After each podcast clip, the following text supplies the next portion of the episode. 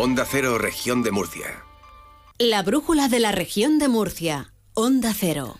El Plan de Juventud Oportunidades que ha presentado hoy el presidente López Mirax extiende la edad de los jóvenes beneficiados por las medidas hasta los 40 años. Verónica Martínez.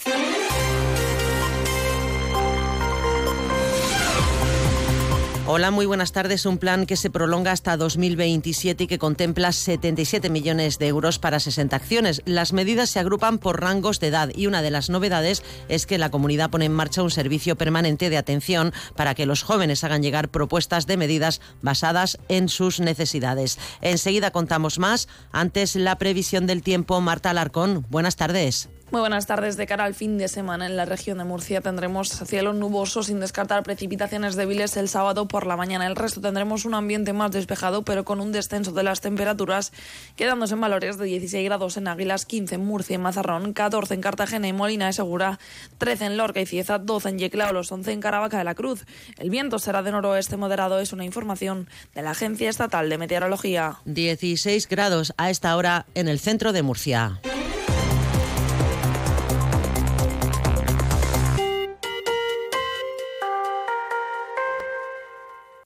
Sé que la salvación estaba... Abre los ojos a un viaje extraordinario por la región de Murcia hacia tu propia mirada.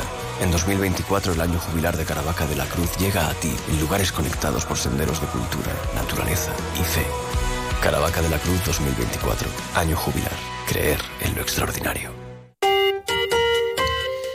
Enseguida vamos con el plan oportunidades del gobierno regional. Antes destacamos algunos sucesos. Por un lado, una riña entre los miembros de dos familias en el barrio cartagenero de Los Mateos termina a tiros. Varias llamadas a la policía alertaron de la reyerta. Un hombre y una mujer explicaron a los agentes de la policía local de Cartagena que habían sido agredidas y que al intentar huir y refugiarse en su domicilio habían escuchado disparos. Los agentes hallaron en el lugar restos de proyectiles procedentes de armas de fuego, así como daños por los impactos en varios vehículos aparcados en la zona. La policía ha identificado a cinco personas como implicados en un presunto delito de homicidio en grado de tentativa, según ha explicado el concejal de Seguridad Ciudadana de Cartagena, José Ramón Yorca. Fruto de la riña entre dos familias de etnia gitana por unas cuestiones amorosas entre eh, miembros de ambas, de ambas familias lo que empezó eh, con una fuerte discusión acabó eh, con con el enfrentamiento de, componentes de ambas familias, eh, se está investigando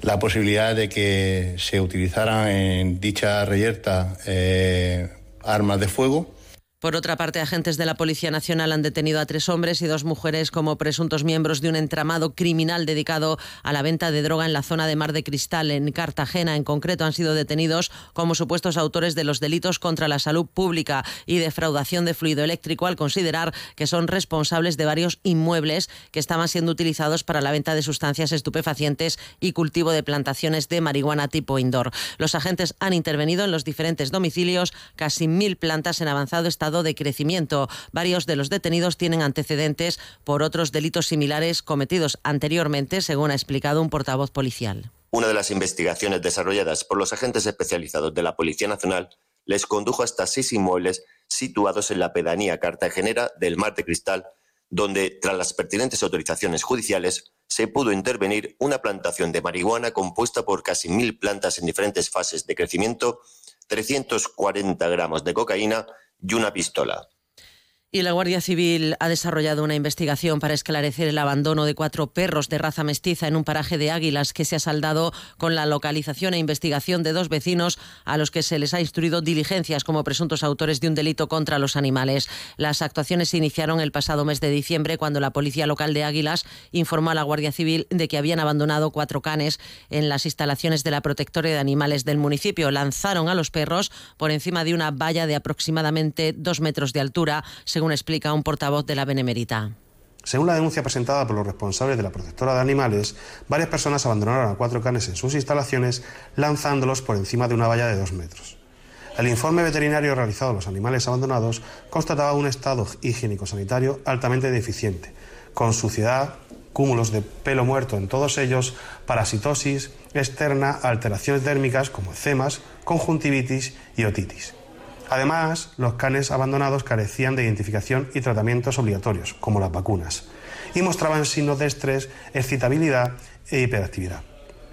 Dada la precaria situación en la que se encontraban los animales, estos fueron intervenidos y puestos a disposición de una protectora de animales para su cuidado y manejo, donde se estima que posteriormente se pondrán en adopción. Y dos hombres han resultado heridos por arma blanca durante la pasada noche, uno en Rincón de Seca y otro en Espinardo. En Rincón de Seca, un joven de 19 años terminó en el suelo sangrando a consecuencia de las heridas producidas por una agresión con arma blanca. La Policía Nacional lleva a cabo la investigación del caso del que no han trascendido más detalles. Además, en Espinardo, un hombre de 33 años resultaba herido por arma blanca en una pierna en la calle Calvario. Ha sido trasladado al Hospital Morales Meseguer por los servicios sanitarios. Y también les contamos que bomberos del Servicio de Extinción de Incendios del Ayuntamiento de Murcia y agentes de la Policía Local han rescatado este viernes a una bebé de tres meses que se había quedado accidentalmente encerrada en el interior del coche de sus padres en la pedanía del Palmar. Todo ha quedado en un susto para sus padres, según los bomberos de Murcia, que han celebrado que la niña se encuentra en perfecto estado. Y ahora sí, les recordamos que el presidente de la comunidad, Fernando López Miras, ha presentado Oportunidades, el nuevo plan de apoyo a la juventud para el periodo 24-27 en la región de Murcia, que extiende la edad de los jóvenes beneficiados hasta los 40 años. El plan contempla 60 medidas y un presupuesto de más de 77 millones de euros. Una de las novedades de esta hoja de ruta es que la comunidad pone en marcha un servicio permanente de atención para que los jóvenes hagan llegar propuestas de medidas basadas en sus necesidades. Hemos reservado ya un millón de euros para las medidas que planteéis en los cuatro primeros meses del año y que se pondrán en marcha en el segundo semestre de 2024. Desde hoy, en la región de Murcia eres joven hasta los 40 años. Entiéndase que esta es la edad para aplicar las medidas que marquemos, las medidas que nos implican, los 40 años. Oportunidades va a arrancar, este plan va a arrancar con 60 medidas y un presupuesto de más de 77 millones de euros para 2024. El plan Oportunidades se articula en tres bloques de medidas según la edad de los jóvenes. Comienza centrado en las personas de 14 a 24 años con medidas centradas en la cultura y el ocio. Actúa de 25 a 30 años con acciones más orientadas al empleo y gana de 31 a 40 años con medidas especialmente orientadas a la adquisición de un hogar. Pues precisamente les contamos que buena parte de los 5.000 jóvenes que presentaron el bono joven de alquiler están a la espera de que la Consejería de Fomento les abone el dinero. Se trata de una iniciativa del Gobierno de España que gestionan las comunidades autónomas. Se presentó como una herramienta para ayudar a los menores de 35 años a pagar el alquiler de hasta 250 euros al mes por los dos años de vigencia. La subvención llega a un máximo de 6.000 euros. Fue en 2022. Ahora los jóvenes del sindicato UGT aseguran que el 90% de las peticiones aceptadas están sin pagar porque a la consejería se le ha desbordado el trabajo para gestionar los expedientes, según nos cuenta Miguel Ángel García. Esta ayuda del alquiler realmente ha supuesto un atasco brutal en los servicios de vivienda de la comunidad autónoma y hasta final de año no se ha podido eh, responder ni siquiera a la mayoría de las solicitudes. A día de hoy, desde la UGT, desde RUGE, el grupo joven del sindicato, estimamos que más del 90% de las personas jóvenes que tienen derecho a cobrar este bono del alquiler no lo ha recibido aún. Creemos que para finales de febrero o marzo llegarán los primeros pagos. Aquí ha habido una falta de recursos muy importante por otro lado, se ha desarrollado la conferencia sectorial de vivienda con la ministra del ramo, Isabel Rodríguez. Hasta Madrid se ha desplazado el consejero José Manuel Pancorbo, quien ha pedido que los edificios que quedaron en esqueleto durante la crisis inmobiliaria de los años 2008 y 2009 opten a convertirse en viviendas con alquiler asequible. Pancorbo también ha pedido que se simplifiquen los trámites administrativos, es decir, que haya menos burocracia que superar para alcanzar alguna ayuda. Hemos pedido que se simplifique para que tanto los ciudadanos puedan obtenerla de forma más sencilla y la burocracia se reduzca para que los funcionarios puedan tramitar la ayuda de forma más ágil. Nuestro objetivo es que las ayudas lleguen a la ciudadanía lo antes posible. Como novedad, desde la región de Murcia hemos transmitido una propuesta que nos ha llegado del sector inmobiliario y es que aquellos edificios que quedaron en esqueleto durante la crisis inmobiliaria de los años 2008 y 2009 puedan ser objeto de beneficiarse de la ayuda del programa 6 de forma que puedan convertirse en viviendas con alquiler asequible.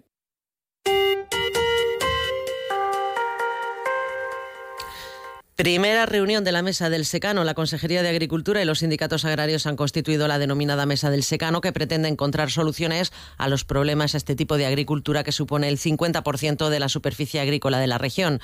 En la primera reunión ya se han puesto deberes, van a proponer la modificación de los ecoregímenes para que el secano también tenga ayudas de la política agraria común y van a encargar estudios para mejorar estos cultivos, según ha explicado la consejera Sara Rubira. Pues por una parte, uno de los estudios se va a analizar las variedades de, los cultivos de secano.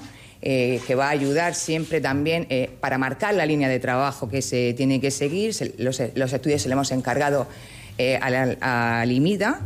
Y otro de, los estudios es para estudiar los costes de la ganadería extensiva y ayudar a los ganaderos a la hora de toma de decisiones y que tengan datos reales de esos costes.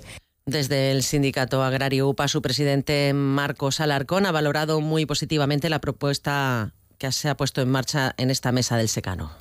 Y que realmente su importancia vendrá determinada por las conclusiones que alcance y por las medidas que adopte y por los apoyos que preste a ese territorio que mm, es un lugar inhóspito en la región de Murcia para desarrollar la agricultura y la ganadería, el secano de la región de Murcia es un secano eh, con muchas más dificultades que los secanos de otros territorios de la región, porque nuestra pluviometría es muy inferior, porque las condiciones son eh, muy complicadas, porque cuando llueve pues no suele hacerlo en el momento oportuno para los cultivos. En el municipio de Murcia, las obras de movilidad que se han realizado estos últimos meses no permiten llevar el tranvía hasta el barrio del Carmen tal y como estaba pensado. Lo dice un informe técnico del ayuntamiento que alerta que la ampliación del tranvía hasta el barrio del Carmen es incompatible con las obras de movilidad realizadas durante el gobierno municipal del PSOE y obligaría a demoler cerca de 11 kilómetros de los nuevos carriles segregados. Si se mantiene la actual estructura del plan de movilidad al que está obligado el ayuntamiento en los próximos cinco años, si no quiere devolver el dinero de Europa, hay que redactar otro proyecto. Nos lo ha contado en Onda Cero el concejal de movilidad, Juan Francisco Muñoz. Entendemos que el tranvía hubiera que pasarlo por el, por el trazado en el que el proyecto que nosotros dejamos hecho podría, podría hacerse supondría la eliminación prácticamente de 11 kilómetros, 7 de carriles bus y 3 de tres y pico de carriles bici, lo cual resulta absolutamente incompatible cuando además me han estado diciendo que eso había que ejecutarlo porque si no perdíamos la financiación europea. Entonces no se puede soplar y sorber al mismo tiempo. Muñoz asegura que siguen con la intención de que llegue el tranvía a esa zona de la ciudad, que mandarán un nuevo proyecto al Gobierno de España y que trabajarán para que haya financiación de todas las administraciones. Y sepan que la tasa de infecciones respiratorias agudas ha aumentado en la región de Murcia en la segunda semana del año, del 8 al 14 de enero, con una incidencia de 1.350 casos por cada 100.000 habitantes frente a los 1.283 casos en la semana anterior.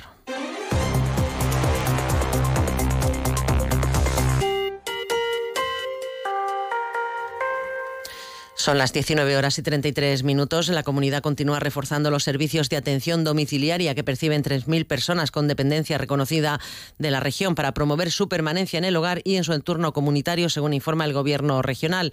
En el caso del municipio de Cartagena, la partida presupuestaria se duplica hasta los 4,3 millones de euros. Así lo ha anunciado la consejera de Política Social, Conchita Ruiz. El servicio de ayuda a domicilio, sin duda alguna, es muy importante porque permite también la permanencia de las personas mayores, las personas con dependencia en su hogar. De ahí que hayamos incrementado el presupuesto para la ayuda a domicilio en este año, un incremento de duplicarlo hasta alcanzar los 24 millones de euros para incrementar el número de horas, pero también para poder ampliar la cobertura y que pueda llegar a más personas. Aquí en Cartagena, con este incremento hasta llegar a los 4 millones, vamos a conseguir reducir la lista de espera en torno a un 70%. Y la colaboración entre la comunidad y UNICEF permitió en 2023 llevar a cabo proyectos de cooperación internacional para el desarrollo y de ayuda humanitaria en Mauritania y Senegal, además de la ayuda de emergencia concedida para paliar las necesidades provocadas por el terremoto en Turquía y Siria. Esta cooperación se dirigirá en 2024 a acciones en Cuba y Mozambique.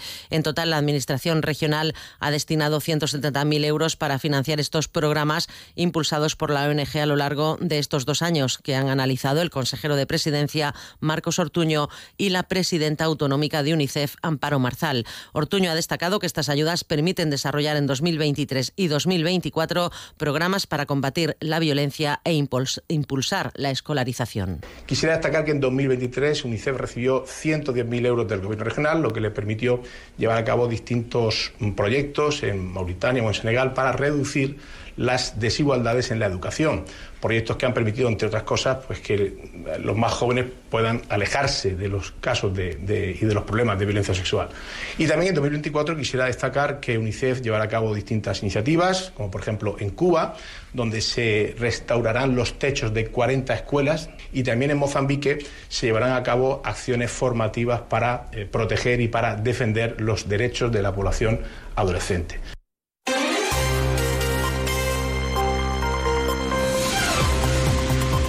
También les contamos hoy que la región estará presente de nuevo en Madrid Fusión, la cumbre gastronómica más importante con el objetivo de reivindicarse como una de las mayores potencias gastronómicas del país. La vigésimo segunda edición de este evento se celebrará del 29 al 31 de enero bajo el lema Donde todo empieza. La consejera de Turismo, Carmen Conesa, ha destacado que Murcia participa con un programa de actividades más llamativo que nunca, que recoge, entre otras cosas, 40 demostraciones gastronómicas y catas. Conesa ha recordado que el estudio sobre la percepción del turista sobre el destino de la región de Murcia, realizado por el Instituto de Turismo en colaboración con la universidad, afirmó que por primera vez la gastronomía se sitúa prácticamente al mismo nivel que el sol y playa. No cabe duda pues de que nuestra gastronomía se ha convertido en uno de los eh, principales factores de atracción y elementos más representativos de nuestra oferta turística regional y se sitúa ya pues muy cerquita, muy cerquita de nuestro clásico producto de sol y playa. Queremos demostrar también, por supuesto, en este gran certamen que estamos a la vanguardia, que estamos en esos términos eh, altísimos de creatividad y también, por supuesto, de la mano de la sostenibilidad y del respeto a la tradición. Y sepan, por otra parte, que la comunidad autónoma y los agentes sociales y económicos de la región perfilan los últimos detalles de una nueva estrategia de seguridad y salud laboral para el periodo 2024-2028 que dispondrá de seis ejes estratégicos para lograr que los lugares de trabajo sean sanos, seguros y saludables a través del impulso de la formación, investigación, divulgación, control, apoyo, gestión e incentivos. El consejero de Educación y Empleo, Víctor Marín, ha mantenido una reunión técnica con los representantes de comisiones sobre su UGT y CROEM, en la que han destacado el consenso institucional en la lucha contra la siniestralidad en la región de Murcia. En esta reunión se ha reconocido el esfuerzo desarrollado para el alcance de consensos de una estrategia que se ha confeccionado a través de la celebración de mesas de trabajo. Una de mis prioridades al asumir las competencias en materia de trabajo hace cinco meses ha sido reunirme con los agentes sociales y económicos para impulsar esta hoja de ruta tan necesaria para seguir impulsando acciones que mejoren la seguridad y salud de nuestros trabajadores y por reducir los accidentes. Y sepan que un total de 640 opositores están convocados para examinarse este domingo para optar a las 32 plazas ofertadas por el Servicio Murciano de Salud en cuatro categorías de personal estatutario. Las pruebas se desarrollan a partir de las nueve y media en la Facultad de Económica y Empresa de la Universidad de Murcia. En deportes, muy pendientes de Carlitos Alcaraz y de la agenda del fin de semana, Victorio de Aro. Buenas tardes. ¿Qué tal? Buenas tardes. Si es que Carlos Alcaraz juega su tercera ronda en el Open de Australia contra el chino San Yun Chen, 18 años, jovencito, viene de la Wildcard y Carlitos es claramente favorito para pasar, insisto, a los 32 avos. Ojo porque el Cartagena busca en segunda el domingo por la tarde seguir con la buena dinámica después de competirle muy bien al Valencia de primera, de golear al Villarreal B4-1 la pasada semana. Pues ahora a por otro buen partido en el Sardinero, ya con Arnau Ortiz, junto al resto de la plantilla. En primera federación, sin embargo, incendio. Con el Real Murcia, con un vestuario por los aires, esto ha dicho hoy en la previa Alfaro. No habla del partido, habla de la situación con algunos jugadores dentro del vestuario. Como máximo responsable no voy a permitir, no voy a consentir el que nadie enmierde el trabajo, el que nadie eh, falte el respeto a los compañeros, falte el respeto a, eh, los técnicos, falte el respeto al trabajo que se hace, falte el respeto al proyecto, eh, al escudo, a todo. Pues entre tanto, el domingo a las 12 recibe el Atlético Baleares. Muchos partidos también de segunda y tercera federación, donde hay muchos equipos de la región. Pero nos centramos ahora también en baloncesto, porque el Dreamland Gran Canaria recibe mañana a Lucan de Sito Alonso, renovado el técnico madrileño, el entrenador con más partidos de la historia del club. Y el Le Plata, en baloncesto también sábado por la tarde, Zamora y Odilo CB Cartagena se ven las caras en el primer título de la temporada, tercer peldaño del baloncesto nacional. Pues continúa la brújula con la torre aquí en Onda Cero. Buenas tardes.